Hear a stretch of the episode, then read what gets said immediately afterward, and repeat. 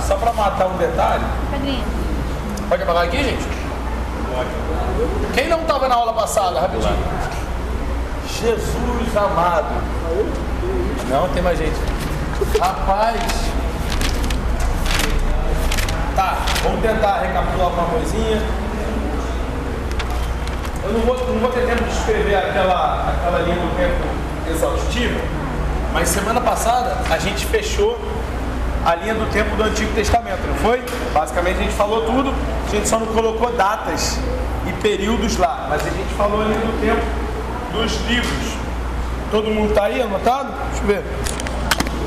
Anotou. Rapaz, você não anotou o negócio não, velho? Pô. Cadê? Tá aí? Tá vendo? Aham, legal. Você colocou o Pentateuco lá, beleza. Eu quero fazer, só para dar uma introdução para vocês, depois a gente vai, quando a gente chegar na história de Davi, Saul para frente, de Saul para frente, eu vou bater com vocês três cronologias separadas.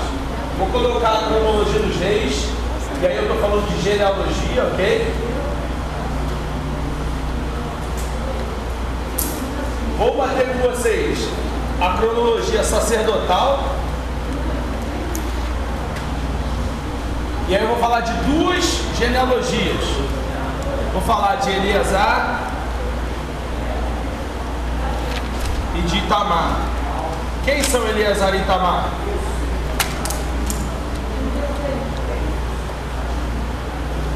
Vamos, gente. Busca lá no fundo do seu consciente. Eleazar e Itamar quem são? Não, quase. Quase não, tá longe, mas é, é, é essa a ideia de filho mesmo? Filho de quem? Filhos de Arão. Deixa eu ensinar uma coisa importante para vocês, aproveitar que a gente falou aqui então. A linhagem sacerdotal como funciona? Tribo de Levi. Todo mundo que é da tribo de Levi é levita. Ah, garoto. Aí é bom, né? Fácil. Todo mundo que é da tribo de Levi é levita. Dentro da tribo de Levi, onde começa o sacerdócio? Com Arão. Certo? Arão é irmão de Moisés. Ou seja, Moisés e Arão pertencem à tribo de Levi, ok? Pertencem à tribo de Levi. A partir daqui, todo mundo que é da tribo de Levi é levita, mas quem é descendente direto da família de Arão não é apenas levita, é. Sacerdote. Me ajuda, gente? Sacerdote. Sacerdote. E o cabeça da família, o cabeça da família é sumo sacerdote.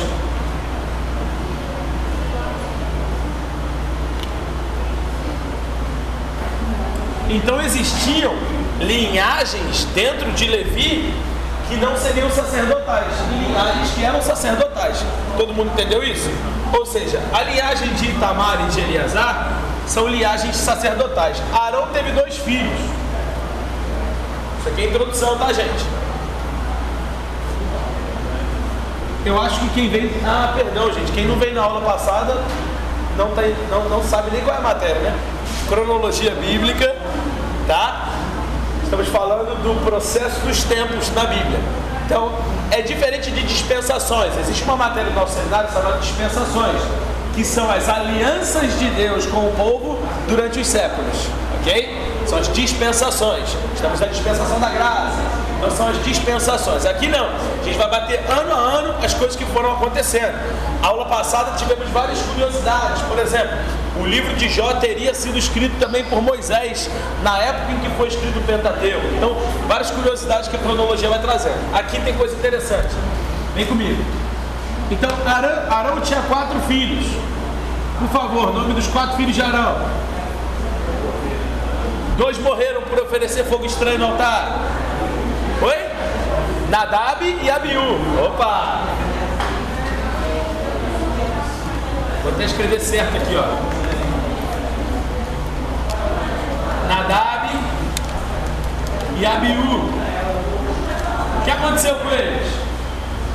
O pessoal da recepção faz silêncio aí. O que aconteceu com eles? Me ajuda, gente. Hã? Morreram. O que é fogo estranho?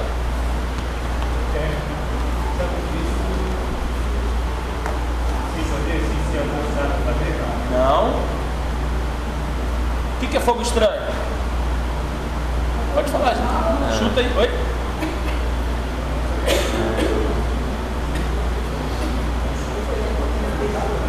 Não. Não. A história é a seguinte: quando Moisés consagrou o tabernáculo ao Senhor, fez o tabernáculo do jeito que Deus tinha mandado. Ele foi lá e consagrou. Deus, agora essa aqui vai ser sua casa. A Bíblia diz que Deus mandou fogo do céu, igual fez com Elias, né? E consumiu o sacrifício do altar. E é aí que vem aquele texto: o fogo arderá continuamente sobre o altar. O que, que Deus ordenou? Moisés, vocês vão pegar desse fogo aí e vocês vão acender o candelabro. Meu Deus do céu, desenho muito bem. E, e, e desenha demais. Desenha até um errado aqui. Mais um. Beleza, sete. Vocês vão acender as lâmpadas do candelabro. Onde ficava o candelabro, gente? Só para ficar curiosidade, vai. Lugar santo. No lugar santo. Não ficava nem no átrio, nem no santo do santo. Ficava no lugar santo. Vocês vão acender as sete lâmpadas do candelabro. E lá essas lâmpadas devem ficar acesas. Oi? Devem ficar acesas o tempo todo. Mantendo a chama que Deus mandou cair do céu acesa. Porque essa chama que Deus mandou do céu não é uma chama humana, vamos dizer assim, é uma chama celestial. Então vocês vão manter aqui. É, existia um grupo de levitas que era responsável exclusivamente por plantar a azeitona que faria o azeite que manteria essa chama acesa. Todos os dias, o ciclo de sacerdotes, como funcionava? Vinha uma equipe de sacerdotes, tirava a brasa velha do altar e limpava o altar. A segunda equipe vinha e colocava brasa nova.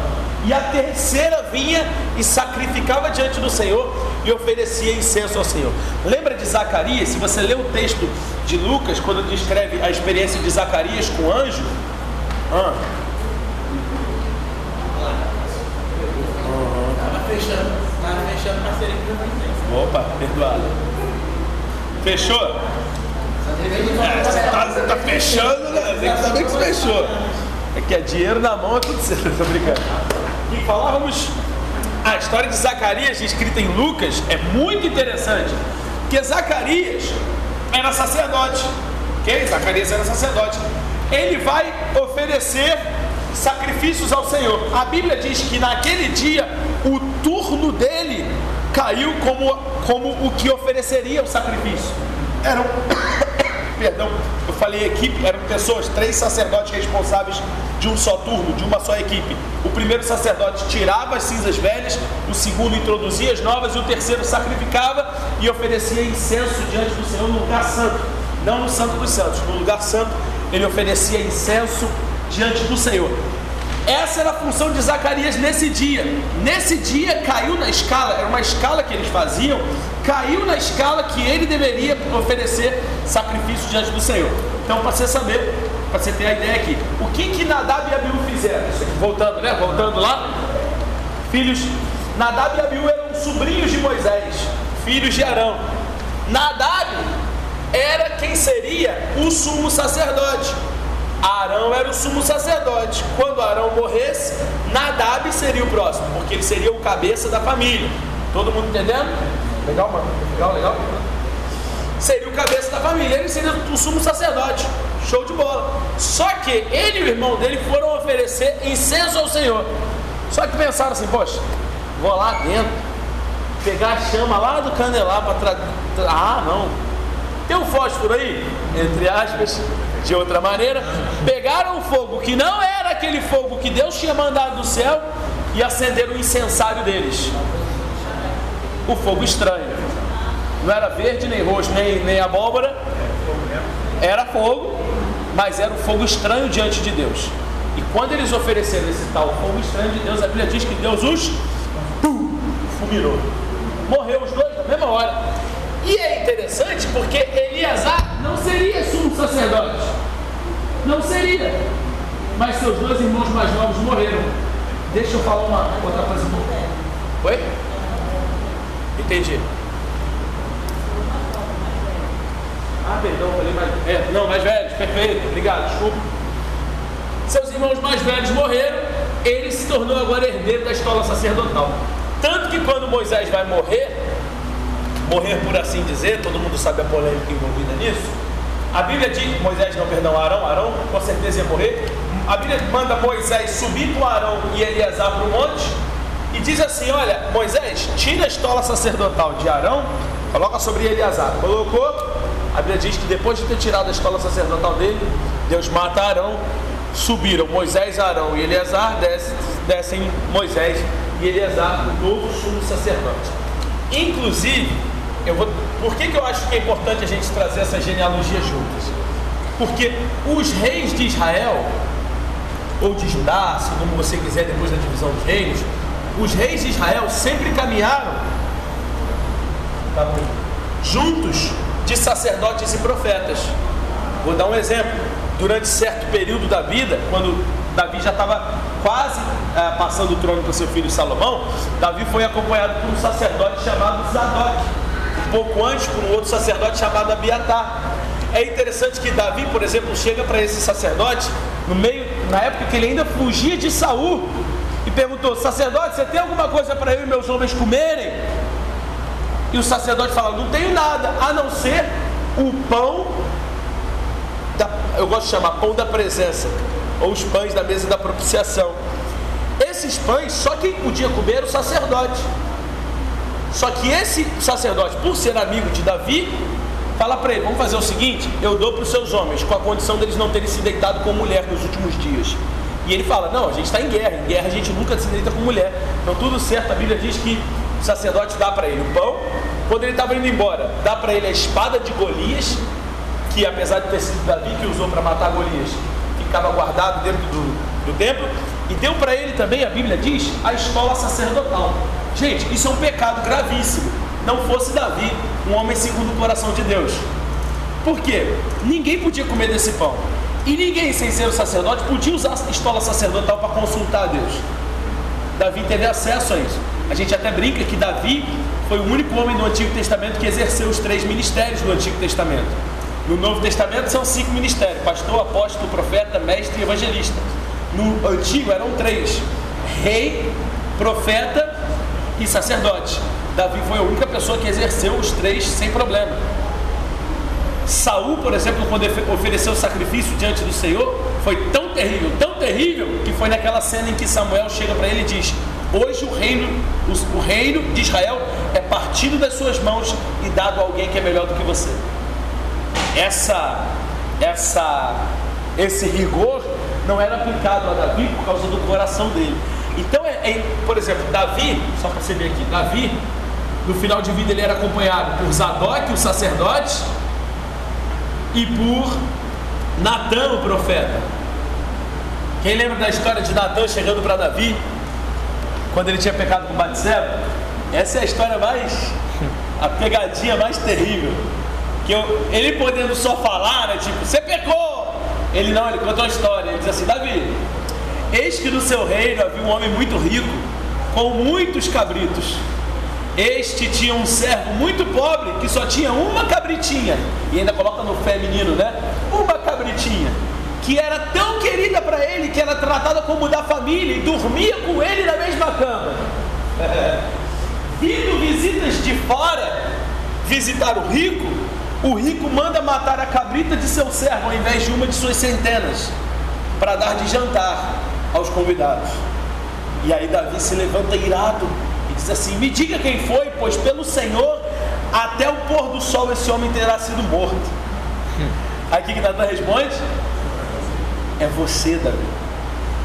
Posso abrir um parênteses na aula teológica para pregar uma mensagem? Uma parênteses de um minutinho. A gente sempre tem que estar acompanhado de gente que tem autoridade para confrontar a gente. O erro dos reis de Israel é que eles cortavam a autoridade de quem era contra eles. Você vê o exemplo de Jeremias, quando Jeremias profetiza que a Babilônia vai invadir e vai, e vai tomar todos em, em cativeiro, o rei manda prendê-lo. Porque nenhum rei gosta de ouvir um profeta apontando na cara dele. Agora, é necessário a gente ter sempre ao nosso lado profeta e sacerdote. Agora, não estou dizendo que você tem que ter um profeta, tipo seu amigo, um cara que profetiza. Não, mas o que fala profeta e sacerdote? Sacerdote era a maneira da pessoa falar com Deus. Através da escola sacerdotal, você falava com Deus. Você queria Deus, você perguntava com Deus. E profeta era a maneira Deus falava. de Deus falar com você. Essa- essas vias eram importantes, por isso que a gente vai discutir a linhagem profética, ou seja, quais profetas estavam atuando durante cada período.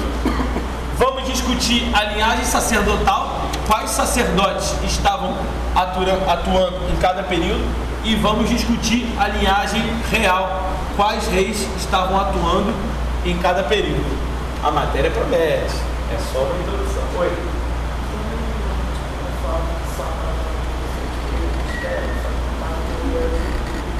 Perfeito. Tem até uma comparação que eu acho bonita que diz assim: Samuel era um rei com reino e sem coroa. Saul era um rei com coroa e sem o reino. Davi era um rei com coroa e com o reino. Seria correto dizer se Samuel fosse realmente coroado rei. Qual é a diferença de um juiz para um rei? É óbvia a diferença quando o próprio Deus reclama com Samuel do povo estar querendo um rei. Lembra quando o povo clamou para ter um rei e Deus deu, deu, deu para eles Saul? Qual foi a reclamação de Deus?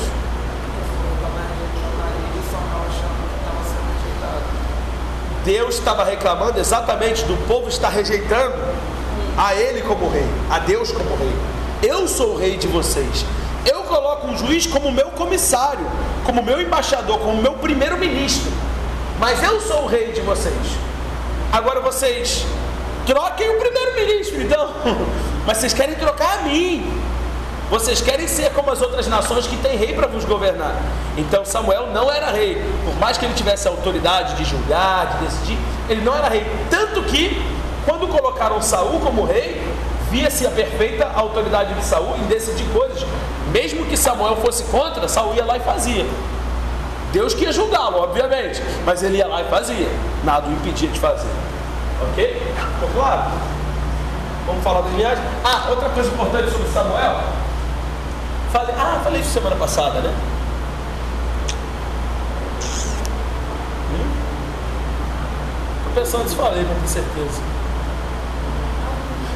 Da, pro- da, da, da grande probabilidade de Samuel ser levita. Falou, falou. Falei.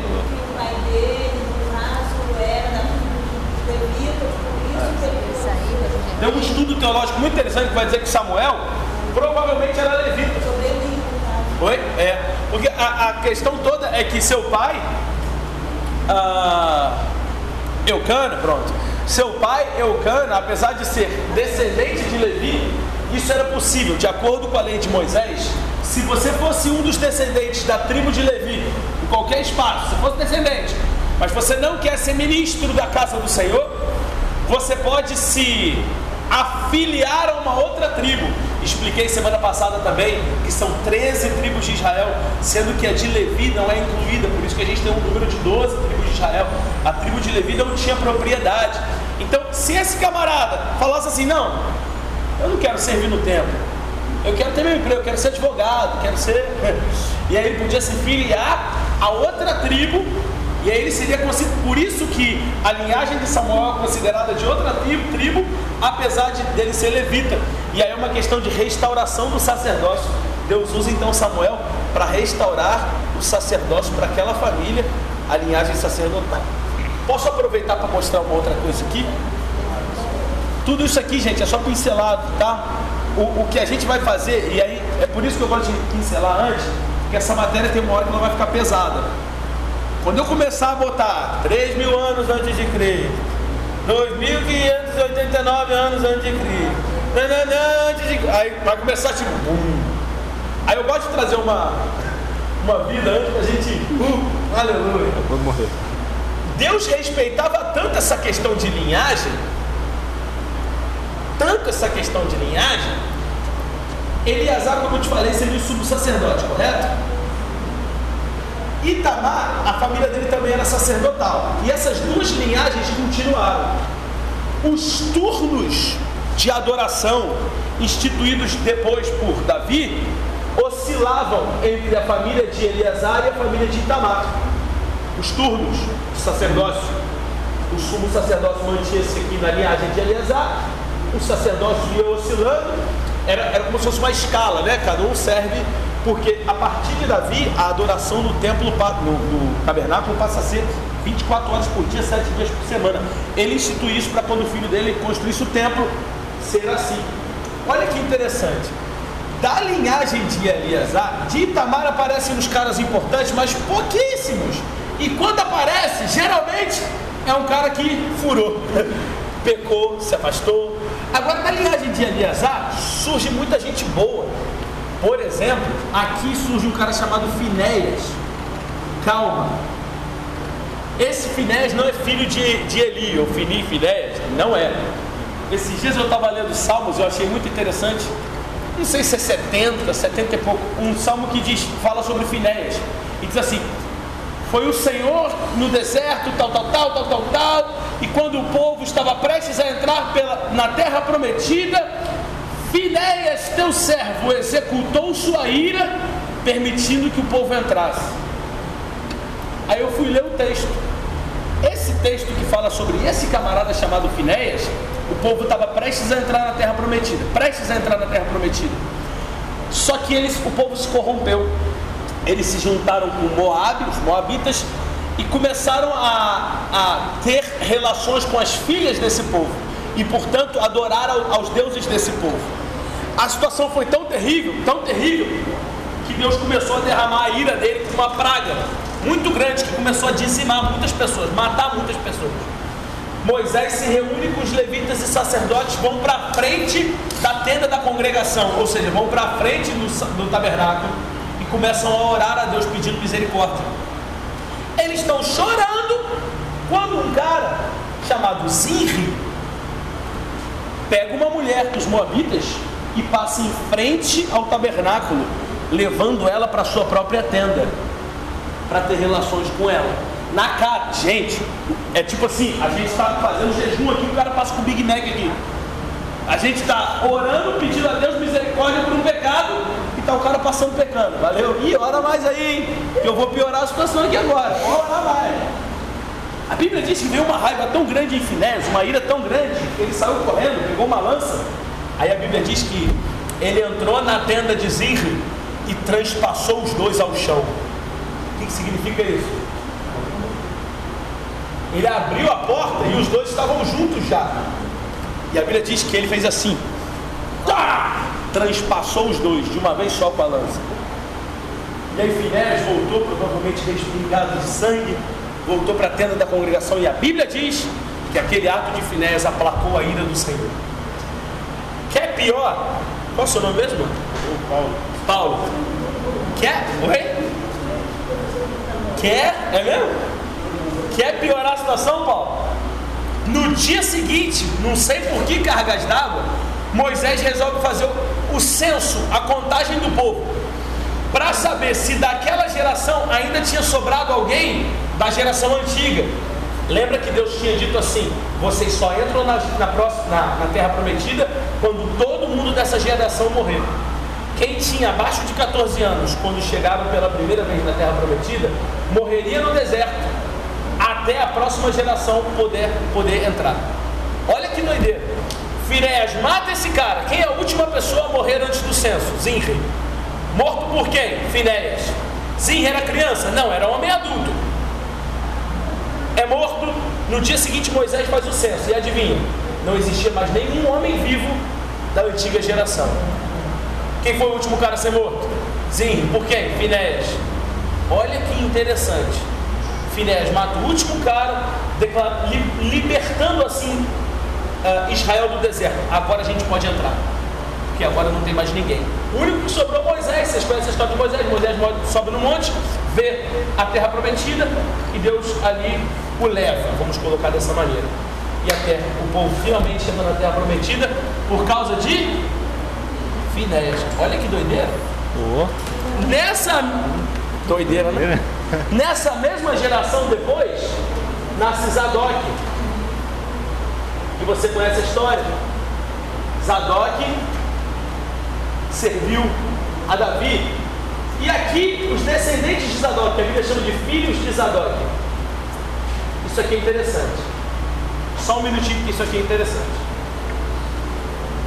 Quando isso aqui acontece, depois eu vou botar os números para vocês. Quando isso aqui acontece, sacerdotes de todas as, as, as linhagens haviam se afastado do Senhor, oferecendo sacrifícios a outros deuses dentro do próprio templo. Olha que doideira. Nesse ponto, a situação estava tão terrível que haviam construído quartos. Presta bem atenção no que eu vou dizer, porque isso aqui é doideira. Quartos de prostituição cultural, prostituição ritual, às beiras do próprio templo, onde ficavam as mulheres sacerdotisas de outros deuses para terem relações com os filhos do povo de Israel Relações essas que não eram apenas sexuais, mas ritualísticas para as cerimônias de adoração aos deuses. Isso aonde, gente? Em casa? No templo. Deus ficou tão irado que a partir daqui ele baniu todas as linhagens sacerdotais de servirem no lugar santo ou no lugar santíssimo.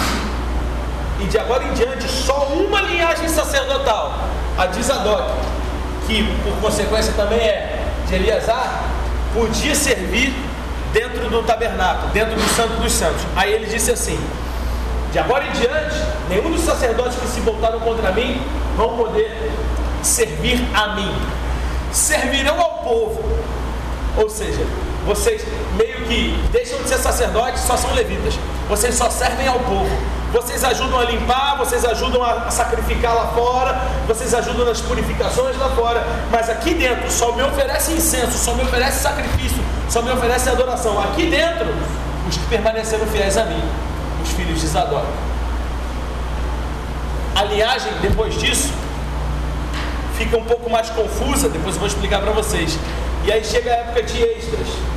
Extras foi quem, na, depois do exílio babilônico, encontra o livro da lei e encontra o livro das genealogias, onde estava escrito o nome de todas as famílias dos sacerdotes. Isso aqui é muito interessante também. Só para explicar claramente para vocês. Enquanto lá no reinado, reinado babilônico, está tá perto da época, perto, tá? Perto da época ali de Daniel e de Esther, aqui na volta do exílio, está vivendo Neemias e Esdras. Esdras era o sacerdote e Neemias o governante, ok? Só para vocês entenderem. Neemias governava, Esdras era o sacerdote. Esdras foi lá então e achou o livro da lei e achou o livro das genealogias. O que tinha acontecido antes, Mateus? Importante também. O que tinha. Isso tudo eu vou botar depois no. Volto a dizer que eu tô. Essa é a parte gostosa da matéria. Daqui a pouco a parte A. O que tinha acontecido antes? Como a gente está voltando do exílio, Ninguém tem documento, ninguém tem carteira de identidade. Não, eu sou filho de fulano. E precisavam de mão de obra no templo, na reconstrução do templo. É quando tem aquela, aquele texto famoso, a glória da segunda casa será maior do que a da primeira. Eles estavam reconstruindo o templo que tinha sido destruído e precisavam de ajuda para trabalhar lá. O que, que a gente vai fazer? Aí chegaram e começaram a oferecer ajuda. E eles aceitaram.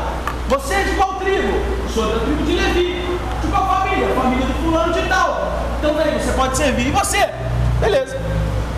Quando Esdras abre o livro de genealogia, ele percebe que muitos daqueles que se diziam levitas e sacerdotes, suas famílias já tinham saído do exercício sacerdotal antes. Por isso seus nomes não constavam no livro de genealogia. E nesse dia, diversos sacerdotes e levitas foram impedidos de continuar servindo porque seus nomes não constavam no livro. Eram fajutos. Fingiam, aproveitaram. Imagina que em Brumadinho, né, onde teve a tragédia, alguém vai lá e fala assim: Não, mas eu sou herdeiro dessa herança, eu era filho dessa mulher aí que morreu. Também a família dela toda morreu, quem vai dizer que ele não é filho? Então eles faziam isso. Não, eu sou herdeiro do sacerdócio, sim. Eu vou ser sumo sacerdote. Graças a Deus, extras, acho o livro. Dá até uma pregação aqui, né, gente? Você que sobe no púlpito. Mas o seu nome não está no livro. Então você pode fingir ser sacerdote. Você pode fingir pregar. Você pode fingir ensinar o povo de Deus. Mas se seu nome não está aqui, em breve você será revelado e envergonhado. Aí o púlpito fica vazio. Obrigado.